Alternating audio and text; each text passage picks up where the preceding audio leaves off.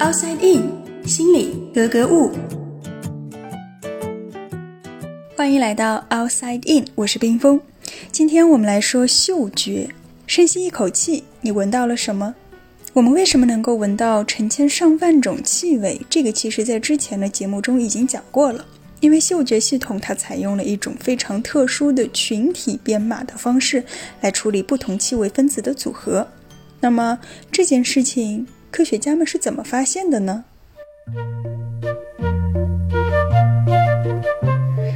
人类最初的探索，现在看来都会觉得有点好笑，但不可否认，如果没有当初的奇思妙想，也不会有后来的伟大突破。早在公元前五世纪，人们就开始对鼻子产生好奇：为什么我们对着不同的东西深吸一口气，就会闻到不同的味道呢？当我们吸气的时候，究竟是什么通过鼻子跑到大脑里去了呢？很容易想到的一个答案就是带有气味的粒子被我们吸入大脑，而引起了一系列的反应。古罗马时代有一位非常著名的医生叫盖伦，也是我们之前讲的推翻了亚里士多德的心脏中心论，真正发现了神经的存在的那个人。他最早提出，当我们吸气的时候，带有气味的粒子会首先进入鼻子里面的嗅觉区，然后通过密密麻麻的小孔进入到中空的嗅球里，最后到达侧脑室。于是我们就闻到了气味。不得不说，盖伦的这套理论感觉上还是很科学的。到文艺复兴时期，另外一位大神维萨里对盖伦的理论提出了一个小小的修改。他认为嗅觉中枢就在大脑里面，而不是在脑室里。脑室呢，其实是大脑里面的一个很小的部分。这位维萨里，我们在讲心脑之争的时候也提到过，就是在哥白尼发表《天体运行论》的同一年，他出版了《人体的结构》那本书。虽然维萨里对盖伦的观点提出了质疑，但真正将他推翻的是一个叫做施耐德的人。他在一六五五年指出，嗅觉感受器不在脑室，也不在大脑，就在我们的鼻子里。然而，问题是，它究竟在鼻子的什么地方呢？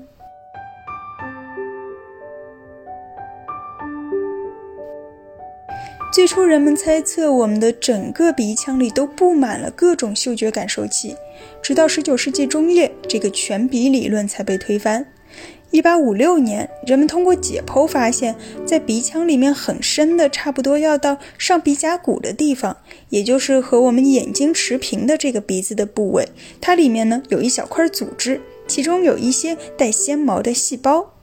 当时人们并不知道这些带纤毛的细胞就是嗅觉感受器，直到后来有了更好的染色技术，才发现原来在这个部位的鼻黏膜里面有一些带有纤毛的梭状双极细胞。这些细胞的轴突，也就是神经元拖在后面的那个长长的尾巴，会聚到一起形成嗅束，就像我们女孩子绑的小辫子一样。它会穿过鼻腔顶部，一直通到嗅球。到这个时候，人们才明白，传说中的嗅觉感受器原来就聚集在鼻子的顶部，而那些通往嗅球的小辫子，就是我们说的嗅神经。嗅觉通路被找到了，可是新的问题也随之而来。我们可以分辨成千上万种气味，这又是如何做到的呢？在视觉系统里面，我们知道有红、绿、蓝三原色，它们相互组合就可以变化出各种不同的色彩。那么在嗅觉系统当中，是不是也有一些所谓的基本气味呢？而我们所说的复杂气味，会不会就是这些基本气味的不同组合呢？照着这个思路啊，有一波研究者就开始给气味分类。最开始呢，他们把气味分成两大类：香的和臭的。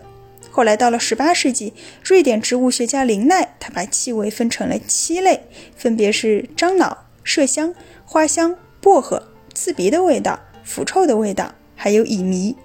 到底是植物学家给气味分类，也都是用的植物。那在林奈之后的一个多世纪，又有一位德国心理学家亨宁，他定义了六种基本气味，分别是花香、果香、香料、恶臭、焦味、树脂味。听起来好像无非是把香和臭进行了细分，不过呢，他这个结果倒是从实验当中得来的。他做了一个什么样的实验呢？他让被试者去闻不同的味道，然后一边闻一边要同时用语言把气味描述出来。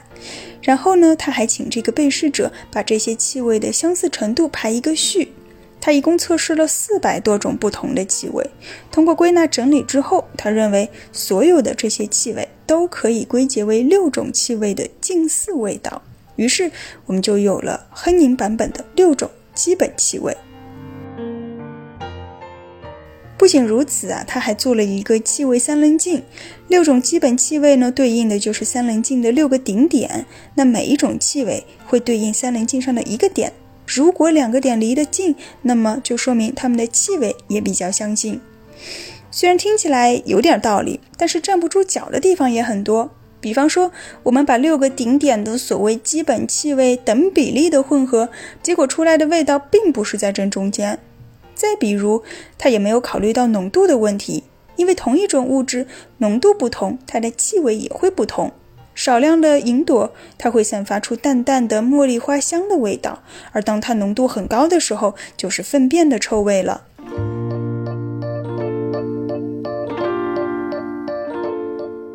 我们现在知道，在绣球里面有很多绣小球，它们会被不同的化学分子点亮。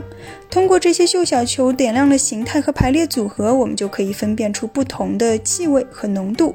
这具体的机制呢，大家可以回听之前的节目都有讲过。那么，在我们的鼻腔里面到底有多少个嗅觉感受器呢？答案是超过一千个。不过这一千个里面，真正还能够工作的只有三百五十个左右。这就又带来了一个问题：我们的嗅觉难道在退化吗？在生物进化史上，嗅觉可以说是最早发展出来的感觉功能，它比视觉、听觉都要早。因为生物需要通过气味来觅食，也需要通过气味来躲避敌人，人类当然也不例外了。那为什么我们有将近三分之二的嗅觉基因都丢失了呢？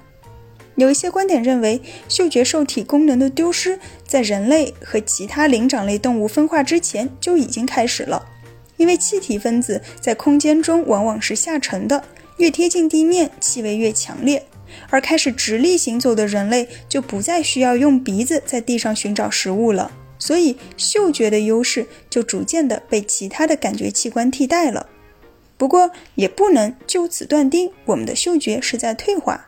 只是在演化的过程当中，我们的嗅觉用于生存的作用好像是减弱了，但是它与味觉配合所带来的美食体验，那可是那些嗅觉灵敏的动物完全无法想象的。